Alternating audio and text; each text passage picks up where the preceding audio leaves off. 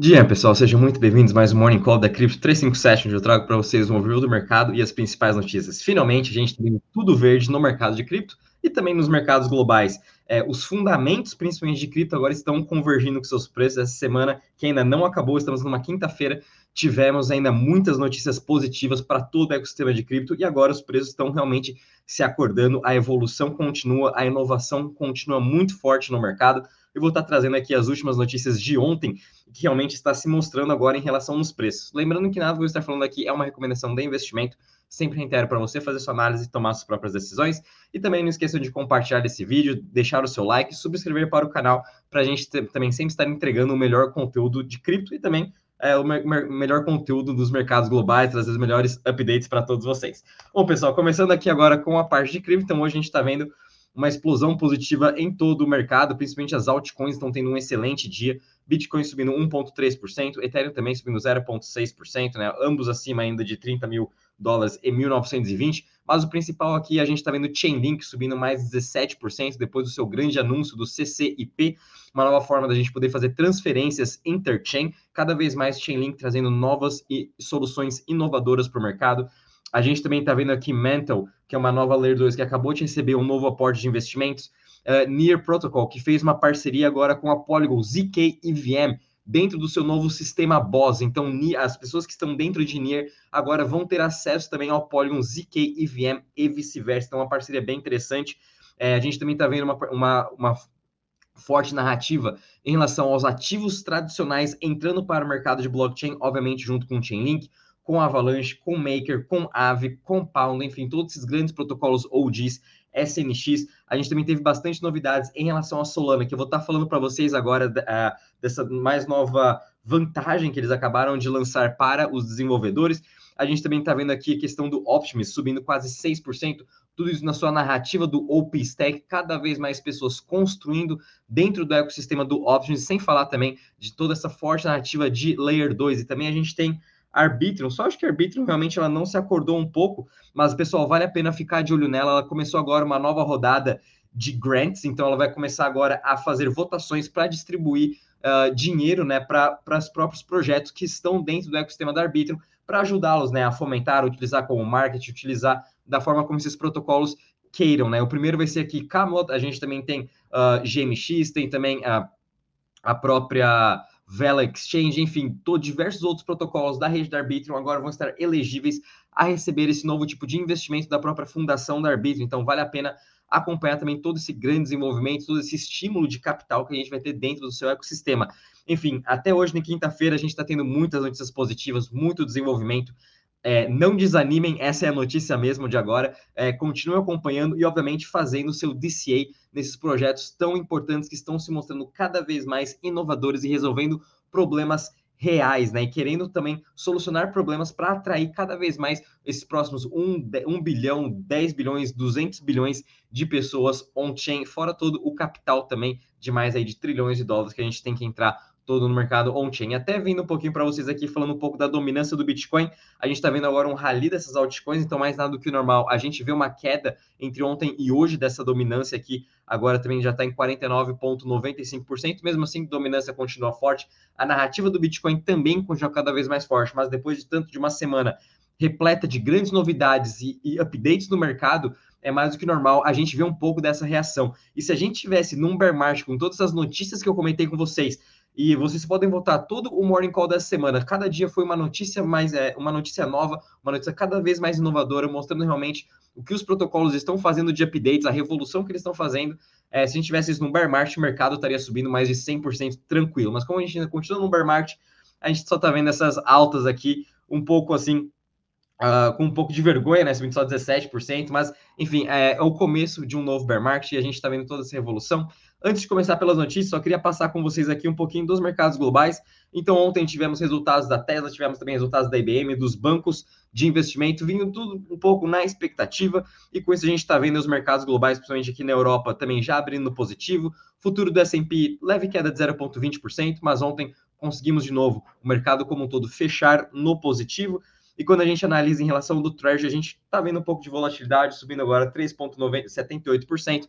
Obviamente, temos aí o Fed semana que vem, então, como eles já vão subir 0,25%, é esperado que é, esse Treasury tenha um pouco mais de volatilidade. Porém, para as próximas reuniões, à medida que a gente está vendo a inflação em queda, pode ser sim muito possível, o mercado já está precificando que o Fed não vai mais levantar os juros este ano. Então vamos continuar acompanhando, lembrando que a gente ainda pode ter também aí uh, mais volatilidade por conta dos resultados corporativos.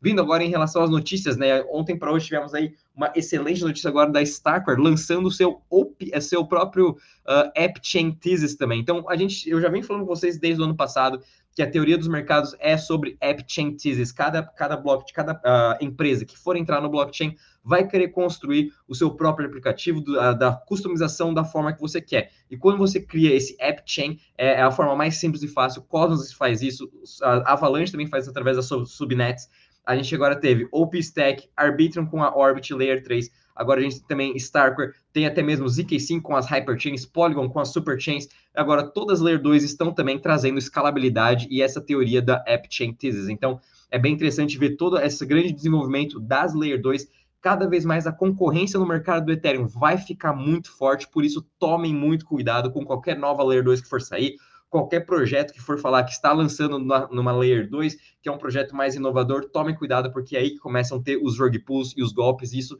já aconteceu, por exemplo, no LucidFi, que é um projeto de LSD, né, que é de Liquid Staking Derivatives, lançado no Ethereum, pegou todo o hype de LST, LSTs, todo o hype de Layer 2, falando que vai uh, fazer sua migração para uma Layer 2, criar seu próprio AppChain, enfim, há oito dias ninguém sabe do paradeiro dos fundadores desse projeto e roubaram aí uns milhões de dólares. Então, por isso a gente tem que ter muito cuidado com todas essas fortes narrativas, principalmente nas Layer 2. Por isso, foquem realmente nos projetos que são mais antigos, que estão mostrando desenvolvimento, que tem fundadores que a gente já conhece, para não estar tá caindo em nenhum golpe.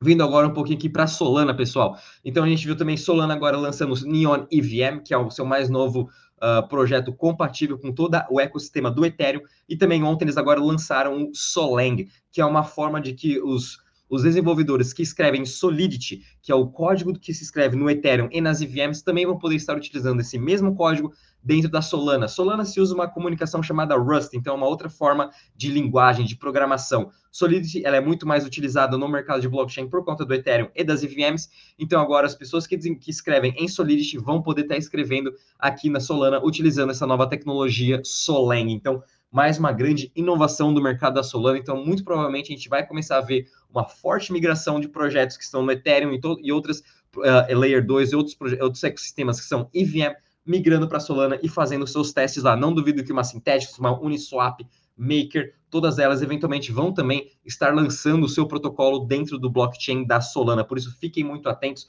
Solana vem trazendo grandes inovações e isso vem refletindo cada vez mais no preço do seu token, no preço do seu TVL, em todos os seus fundamentos. Por isso, fiquem de olho nela. Vindo agora um pouquinho para os esportes, então tivemos agora o Inter, uh, o Inter AC Milan fazendo uma parceria com a BitMEX, obviamente para expandir toda, a, toda o, seu, o seu mercado de Web3, de NFTs, fazer uma experiência muito mais completa para todos os seus, uh, os seus torcedores, né, todos os seus fãs, e isso cada vez mais a gente vai começar a ver, tanto se for com Chiles, com Binance, com BitMEX, enfim, até mesmo OKX, a concorrência vai ficar muito forte agora para começar a ter todo essa, esse desenvolvimento de Web3 na questão dos esportes. Vindo um pouquinho agora, uma notícia não tão positiva, a gente viu também ontem a Nasdaq é, pausando agora o seu projeto de fazer custódia no mercado de cripto, citando é, é, medos regulatórios. Então, é outro motivo para a gente ainda ficar um pouco mais neutro, né, né, em questão regulatória nos Estados Unidos. Isso aí vai demorar, então ainda esse ano vamos ter sim muita volatilidade ligada a questões regulatórias. E finalizando agora, vindo para uma notícia bem positiva em relação a investimentos de VCs, o que continua também muito forte essa semana. Dessa vez a gente viu uma parceria entre Solana e Polygon, liderando juntos uma rodada de investimento de 30 milhões de dólares numa empresa chamada Cosmic Wire, Wire muito focada em Web3 e blockchains, né? Para eles darem ferramentas e todo o desenvolvimento que os desenvolvedores ou que as empresas necessitam para estar criando o seu blockchain, para você, para a empresa estar migrando de Web 2 para Web 3, a Cosmic Wire vai te dar todos esses tipos de ferramenta. É um projeto bem inovador. É interessante ver que tanto Solana e Polygon estão investindo neste projeto. Então, ambos acreditam realmente na importância de, de termos excelentes ferramentas, excelentes plataformas para a gente poder fazer toda essa migração das empresas de Web 2 para Web 3. E finalizando aqui com vocês, em relação ao calendário econômico, que dessa semana está bem tranquilo, até que não, não atrapalhou tantos mercados, como a gente está vendo, mas hoje vamos ter aí dados de seguro-desemprego, vamos ter dados também uh, de casas nos Estados Unidos. Então, isso também vai dar um pouco mais de clareza em relação à saúde econômica. E, obviamente, os investidores vão estar aí assessorando e refazendo todo o seu, uh, o seu balanço e, e, e remanejando né, todas as suas posições para a próxima reunião do Fed e, obviamente, para os próximos meses. Bom, pessoal, vou ficando por aqui. Não esqueça de deixar o seu like, compartilhar esse vídeo e subscrever para o canal. Até amanhã, bons trades a todos. Tchau, tchau.